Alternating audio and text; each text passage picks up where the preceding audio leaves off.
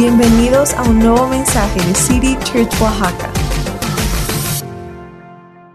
Ser padre no es difícil. Realmente cualquiera puede ser un padre. Pero ser un buen papá, bueno, eso sí, como decimos aquí en México, eso sí que es otro rollo por completo. Entonces, lo que yo quiero hacer el día de hoy, que estamos celebrando a todos los papás, yo quiero llevarte a ver la vida de un hombre en la Biblia que es un ejemplo absolutamente fenomenal de un padre y que podemos aprender de su manera de vivir, su manera de tratar a su familia, de cuidar a su familia. Um, un hombre que literalmente, uno de sus hijos cambió el rumbo del, del- del mundo entero. Un hombre ordinario que cambió el mundo por lo que invirtió en sus hijos. ¿Y de quién hablo? Bueno, hablo concretamente de un hombre llamado José, quien fue el padre adoptivo de Jesucristo. Incluso podríamos pensar, bueno, como el padrastro de Jesucristo, porque pues era hijo de, Dios, obviamente, pero José se casó con María. Y, y él a- acogió a, Jesucristo, lo- lo- lo- lo crió, lo cuidó. Y la verdad es, es ejemplar lo que él hizo. Y entonces, como en el Día de las Madres hablamos de la vida de María este año, y, y ahora sí quiero hablar de la vida de José en el Día de los Padres. Y cuando ves la vida de José, te das cuenta que él fue un padre absolutamente ejemplar. Um, la Biblia no habla mucho acerca de él y tenemos que examinar pasajes para ver qué es lo que estaba pasando detrás de escenas, pero básicamente todo lo que habla de él, pues vaya, es exactamente lo que debería hacer, pues todo- él, hizo todo muy bien.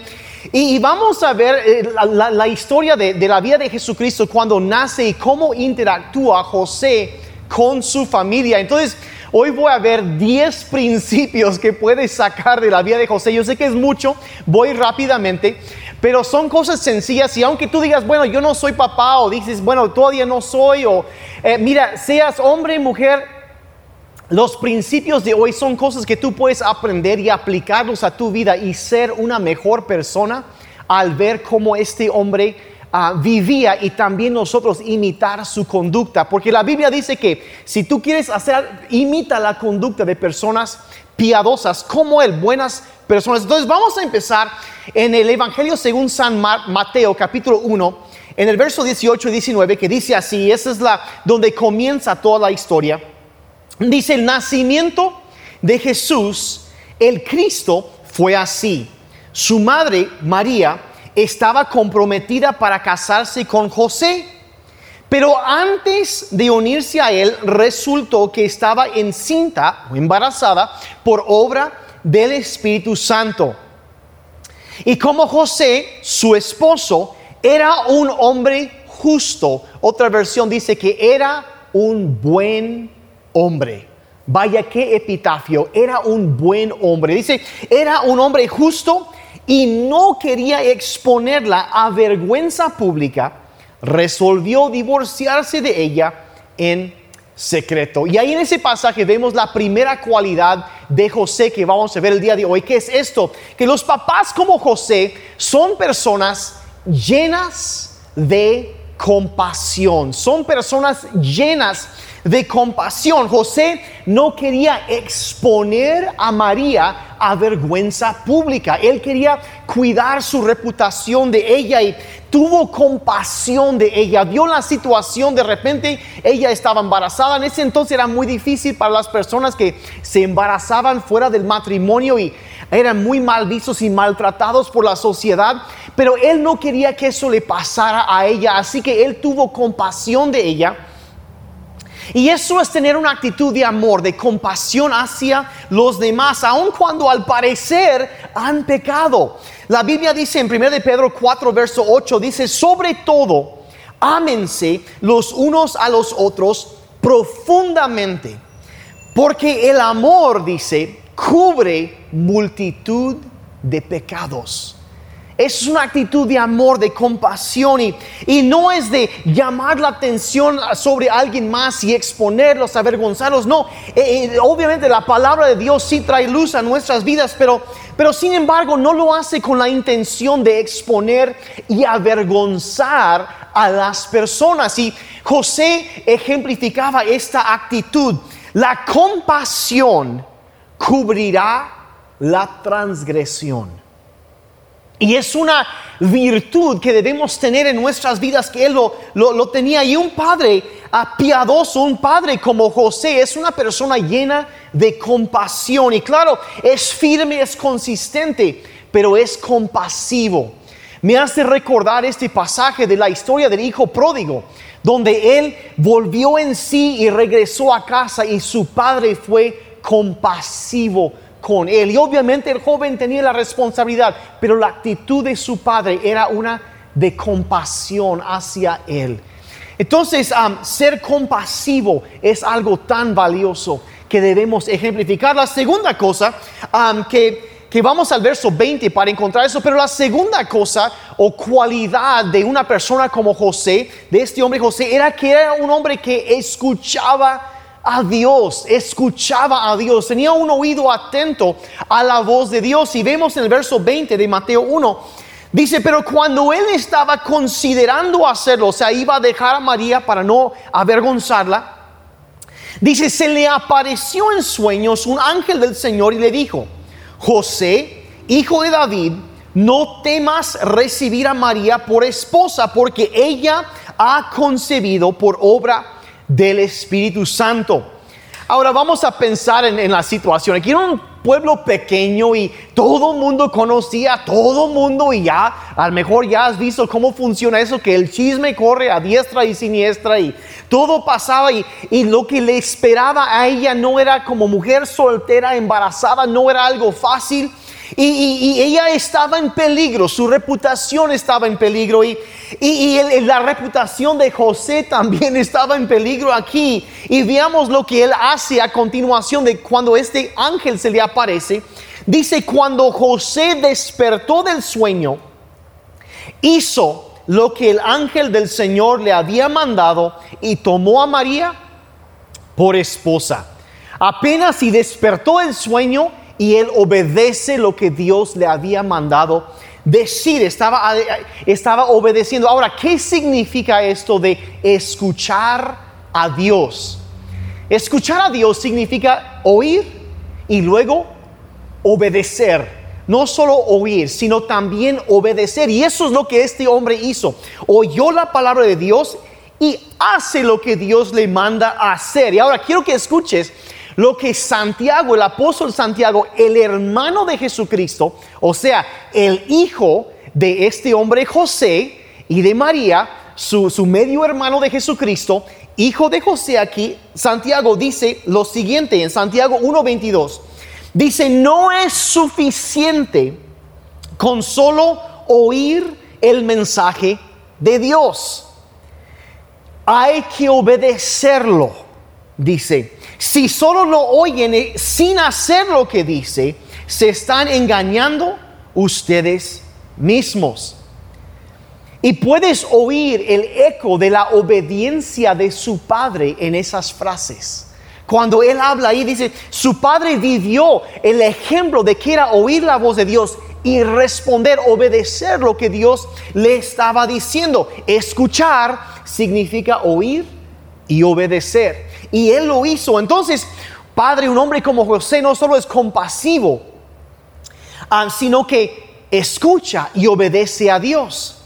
Y, no solo eso, sino que también, uh, punto número tres, si estás anotando, es esto, es una persona que se mantiene en contacto con Dios. Se mantiene en contacto con Dios. Hay, ahora, a lo mejor lo has visto, hay mucha gente que oran y claman y lloran a Dios incluso cuando tienen problemas.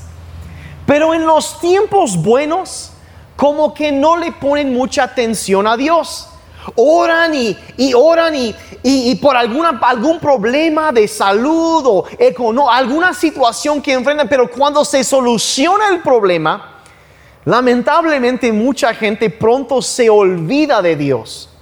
Y para esta clase de gente podrías decir que Dios figura más como un amuleto de la suerte, que ahí lo están frotando o haciendo lo que quieran cuando les aprieta el zapato, pero a la mera hora pasa el problema y después empiezan a apartarse y no siguen escuchando a Dios. Pero vemos algo totalmente diferente en la vida de José, un patrón constante que él escuchaba y estaba atento cuando Dios le quería hablar se mantenía en contacto en los tiempos buenos y en los tiempos malos. Y vemos, por ejemplo, el capítulo 2 ahí de Mateo, cuando los magos acaban de marcharse y todo va muy bien y todo tranquilo, dice, pero el verso 13 dice, después que los sabios se fueron, el ángel del Señor se le apareció a José en un sueño y le dijo, levántate y huye a Egipto con el bebé y con su mamá. Quédate allá hasta que yo te diga, porque Herodes va a buscar al bebé para matarlo. Entonces dice, José se levantó, otra vez obediencia inmediata, se levantó y se fue con el bebé y la mamá a Egipto durante la noche. Esa misma noche se levantó y se fue obedeciendo inmediatamente, dice, y se quedó ahí hasta que Herodes murió. Los siguientes versos detallan la masacre, la matanza que Herodes propició en contra de los niños ahí. y luego explica las profecías que esto estaba cumpliendo. Y luego saltamos al verso 19 y dice, mientras José estaba en Egipto, Herodes murió. Y allí un ángel del Señor se le apareció en sueños a José. Ahora, yo creo que a esas alturas has de estar pensando, bueno, Caray, o sea, a cada ratito se le aparece un ángel, Dios le habla en sueños, le dice esto, hace esto. Y mira, si a mí me apareciera un ángel, yo también estaría escuchando. Yo estaría haciendo caso a lo que Dios me dice a través de esos mensajes. Claro, yo me mantendría en contacto. Y, y, y, claro que, que si pudiera escuchar tan claramente algo así, yo también me mantendría en contacto con Dios. Pero la pregunta que te lanzo ahorita es, bueno, ¿qué tan cierto es? O sea, yo te estoy retando un poco ahorita porque la, verdad es que hoy en día no es tan común que se le aparezca un ángel a alguien. y, no debes andar buscando algo así. Pero lo que sí te voy a decir es lo siguiente. a lo mejor no, no va a aparecer un ángel, pero sí tenemos hoy en día algo que nos revela muy claramente la voluntad de Dios para nuestras vidas, que es la palabra de Dios, es la Biblia. ¿Y cómo está? Es, es eh, ¿Qué tan en contacto nos estamos manteniendo con la voluntad de Dios, con su palabra? ¿Qué, qué, qué tanto estamos haciendo cada día para escuchar la voz de Dios y buscar sabiduría y dirección para nuestras vidas? ¿Cuánto estamos aprovechando este regalo para mantenernos oyendo cada día la voz de Dios.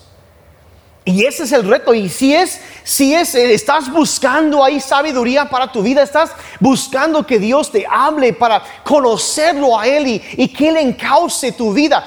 Eh, que es, ya sea impreso en el app de la Biblia, donde, donde se te facilite más a ti, pero la cosa es mantenerte en contacto con Dios sabiendo que Él va, a, dice, si, si, si en todos tus caminos lo reconoces, Él va a guiar tus pasos. Y eso es lo que vemos en la vida de José. Entonces, otra cosa que podemos ver de él que se mantenía en contacto, escuchaba y era compasivo, es que era un hombre que demostraba amor para su familia. Número cuatro, estás anotando, es que es una persona que demuestra amor para su familia. José inmediatamente se levanta y va a Egipto.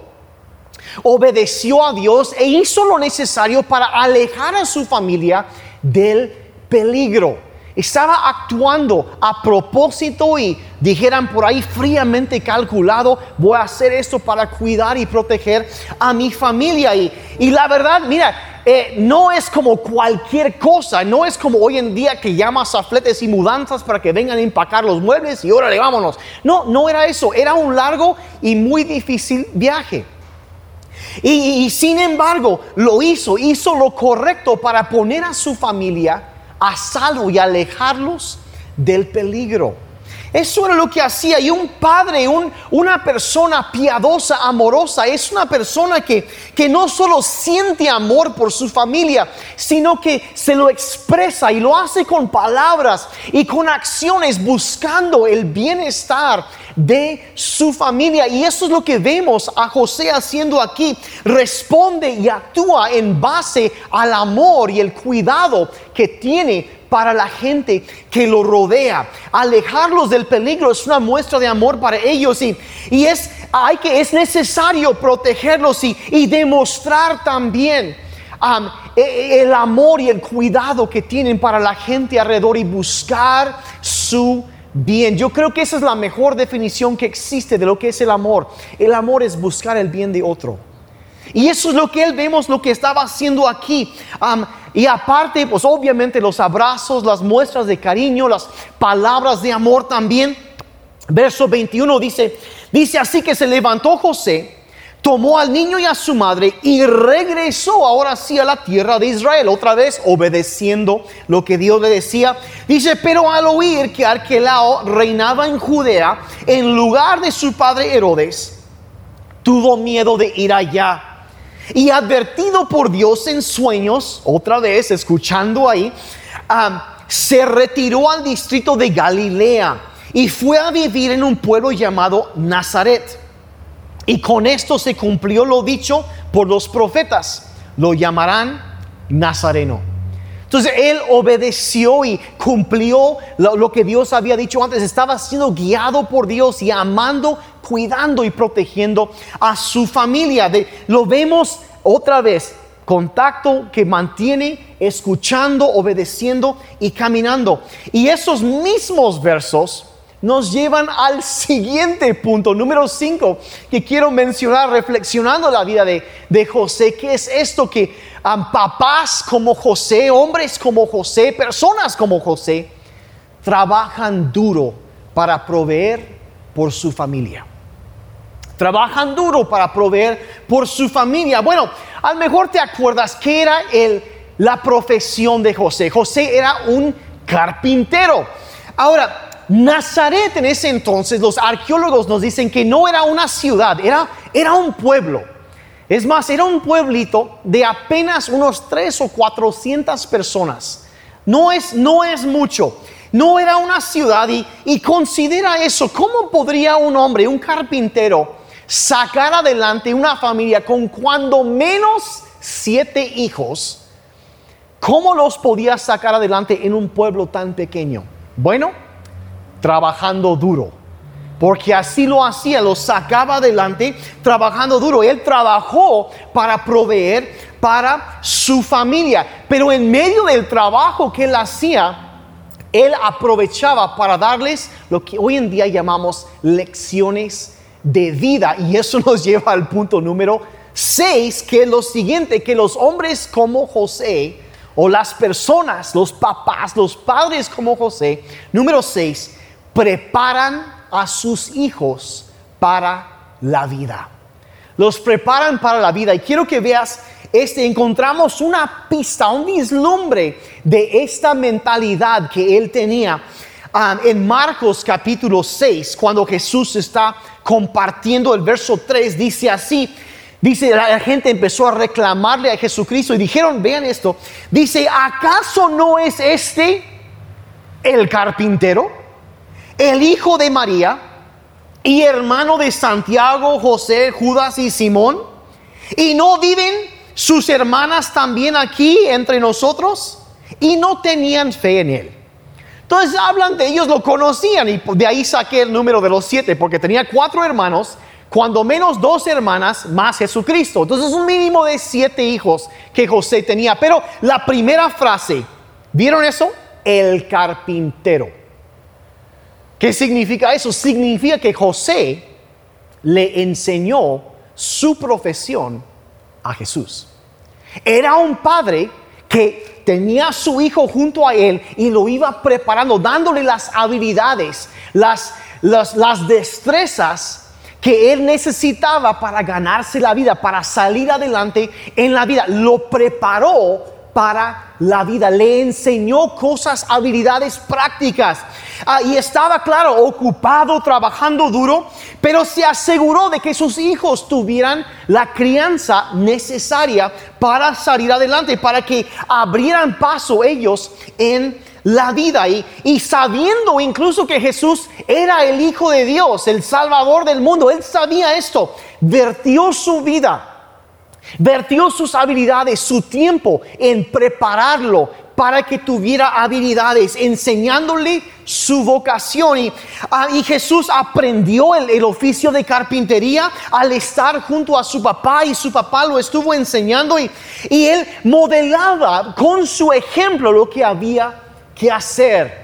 Y, esto es, eh, mira, papá debe enseñar a sus hijos a manejar el coche, a, cambiar un foco, a apretar un tornillo, a hacer las cosas ah, básicas ahí en la vida para que sepan llevarse adelante y, enfrentar y prepararse, cómo eh, aconsejar, cómo llevarse con otros. Todo eso él enseñaba cosas prácticas a sus hijos. Y mira, no es por ser negativo, pero ¿cuánto de la enseñanza hoy en día que los hijos al mejor reciben, honestamente no sirve de mucho?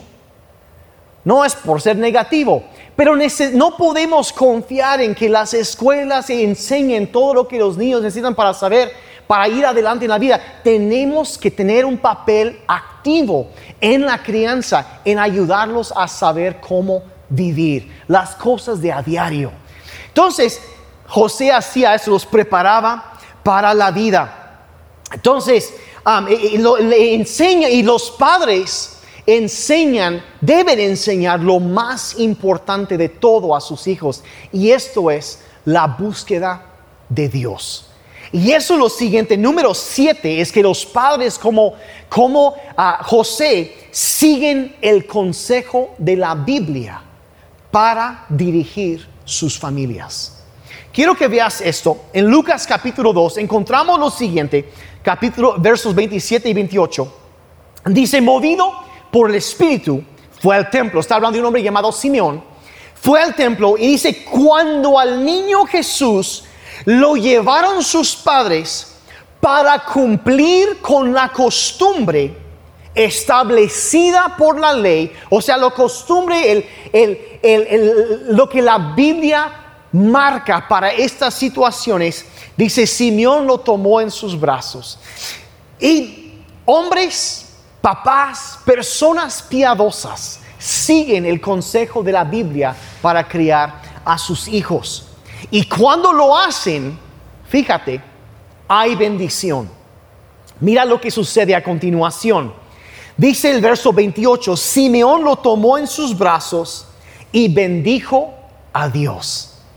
Según tu palabra, soberano Señor, ya puedes despedir a tu siervo en paz, porque han visto mis ojos tu salvación que has preparado a la vista de todos los pueblos. Luz que ilumina a las naciones y gloria de tu pueblo Israel. Verso 33.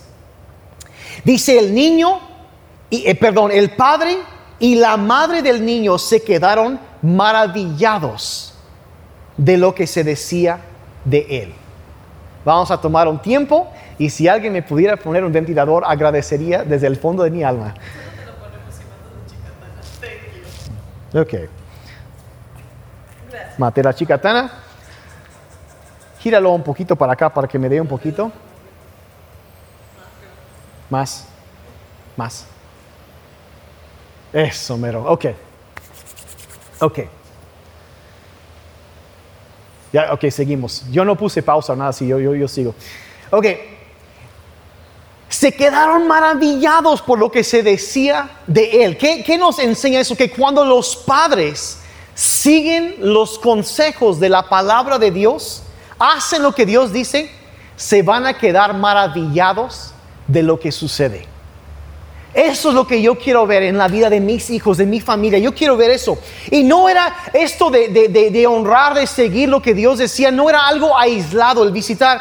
En el capítulo, verso, perdón, verso 41 del mismo capítulo dice, los padres de Jesús subían todos los años a Jerusalén para la fiesta de la Pascua.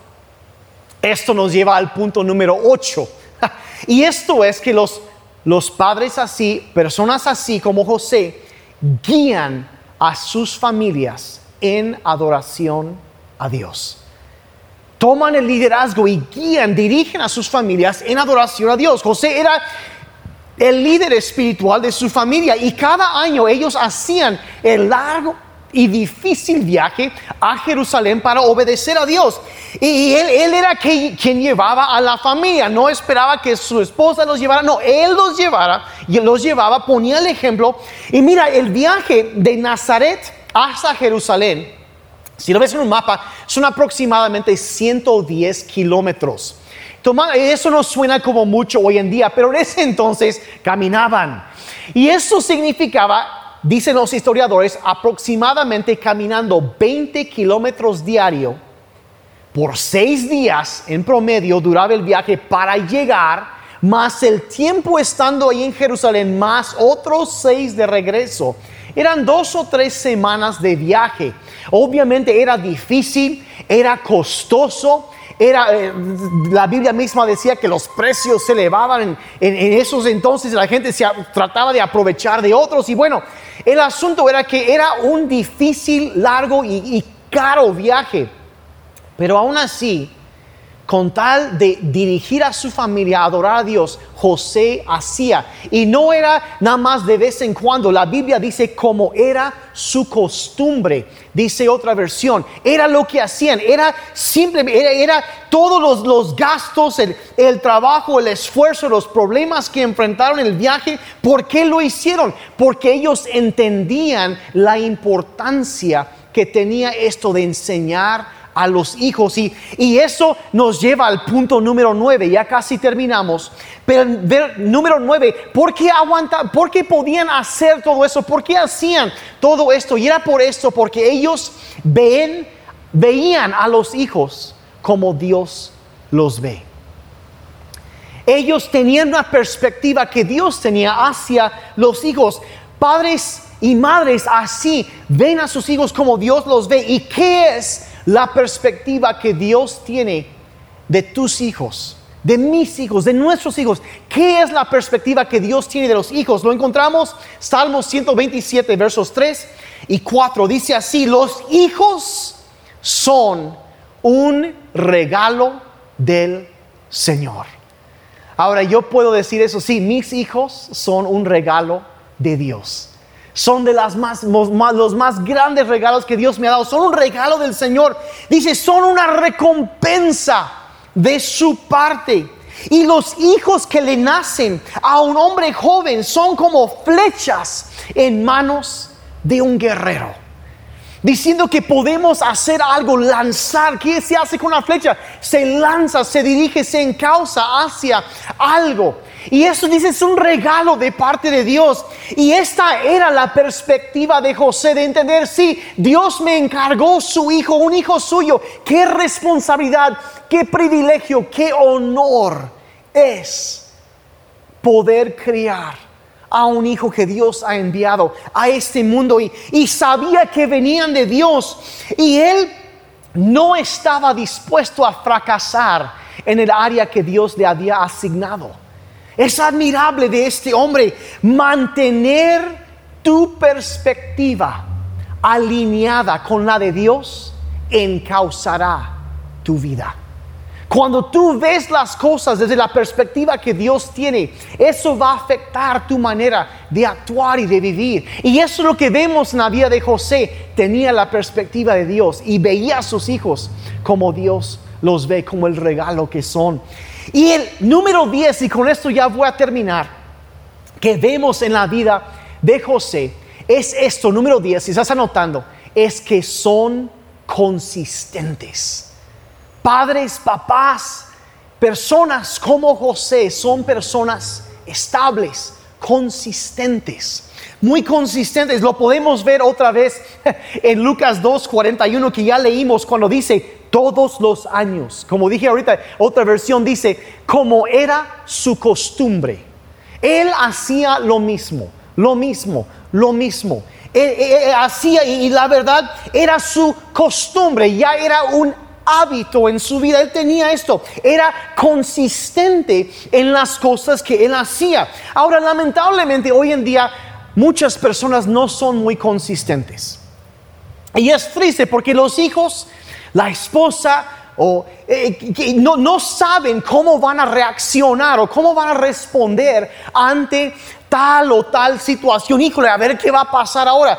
Y son volubles e inestables. Y, y, la verdad, Santiago, otra vez regresando a uno de los hijos de José, él habló de personas inestables, lo que una versión de la Biblia dice que de doble ánimo. Ah, eran, dice, personas inestables. Y dice en Santiago 1, versos 7 y 8, dice, ¿quién es así? O sea, ¿quién es inestable y voluble en su vida? Dice, no crea que va a recibir nada del Señor, porque hoy piensa una cosa y mañana otra, y no es constante en su conducta. Él había visto la consistencia en la conducta de su padre. Y él está diciendo, sabes que esa es la clase de vida que Dios bendice. Una persona consistente que no es como las olas del mar que van y vienen. No, es estable y es consistente. José era consistente, constante en la vida. Y su constancia era como una roca que daba estabilidad a sus hijos y a su familia. Ellos sabían que se iba a hacer porque papá era consistente. Eh, ya sabían cómo iba a responder si le preguntaban algo. Sabía, era consistente, era predecible. Suena aburrido, pero sabes que eso le da seguridad emocional y estabilidad a la familia especialmente a los hijos. Y saben que papá no solo dice algo y luego no va a cumplir, sino que no, es constante y es consistente. Saben qué esperar y saben cómo va a responder. ¿Por qué? Porque es consistente. Eso es una cualidad admirable. Mira, muchas veces tendemos a subestimar la importancia de nuestro trabajo como padres. Los subestimamos muchas veces, pero la verdad, quiero decirte lo siguiente, aunque pienses que hay, no es tan importante, la verdad es que sí, sí lo es. Sí lo es. Eres importante. Tu familia te necesita. El mundo te necesita. Dios te necesita. Eh, la iglesia te necesita. La sociedad te necesita. Necesita gente como José.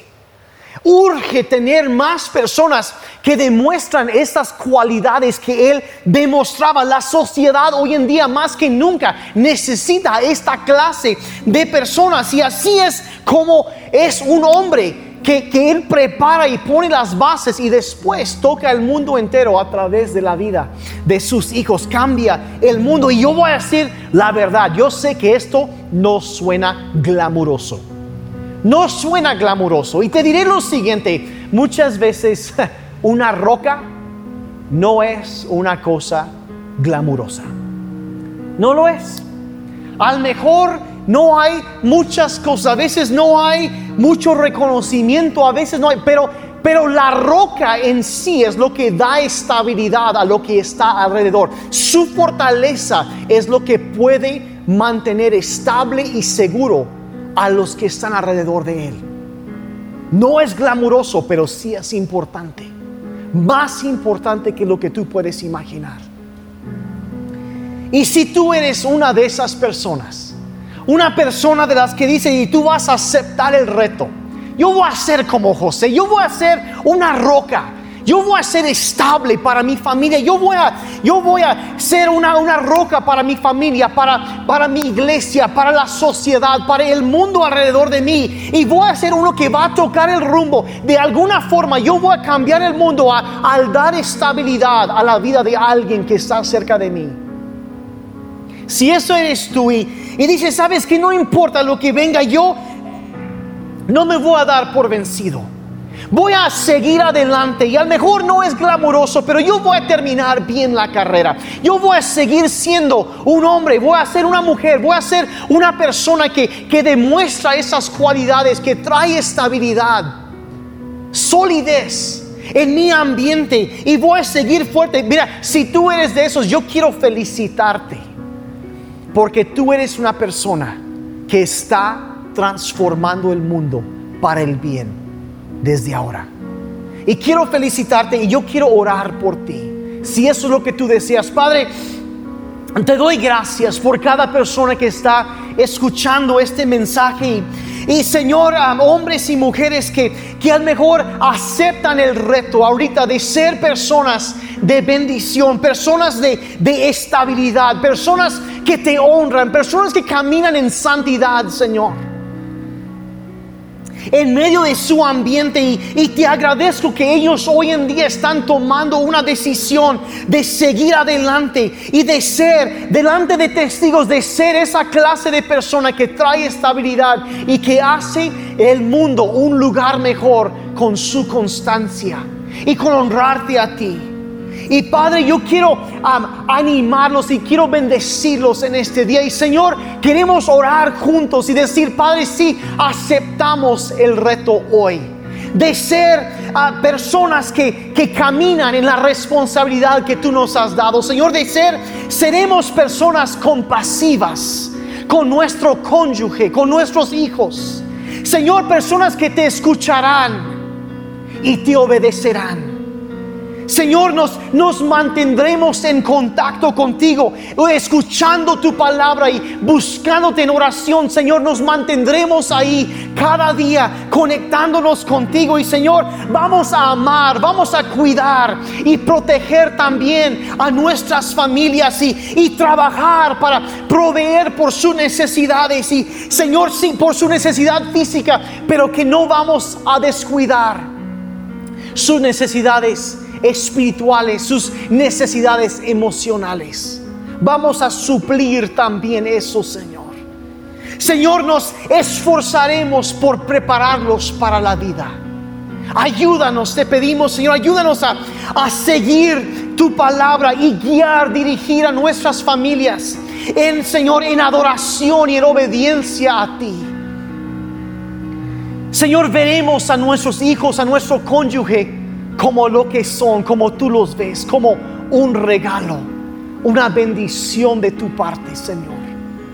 Los veremos así, tomaremos tu perspectiva, Señor, y, y, los aceptaremos como la bendición que ellos son para nosotros. Y, y Padre, haremos todo eso consistentemente y fielmente, manteniendo solidez y estabilidad. Y Padre, sabemos que al hacer esto, estaremos desatando la bendición tuya sobre nuestra descendencia. Y Señor, reconocemos que necesitamos de tu ayuda. Así que Padre, yo pido por cada persona, pido por mi vida, que cada día necesito de tu gracia. Ayúdame.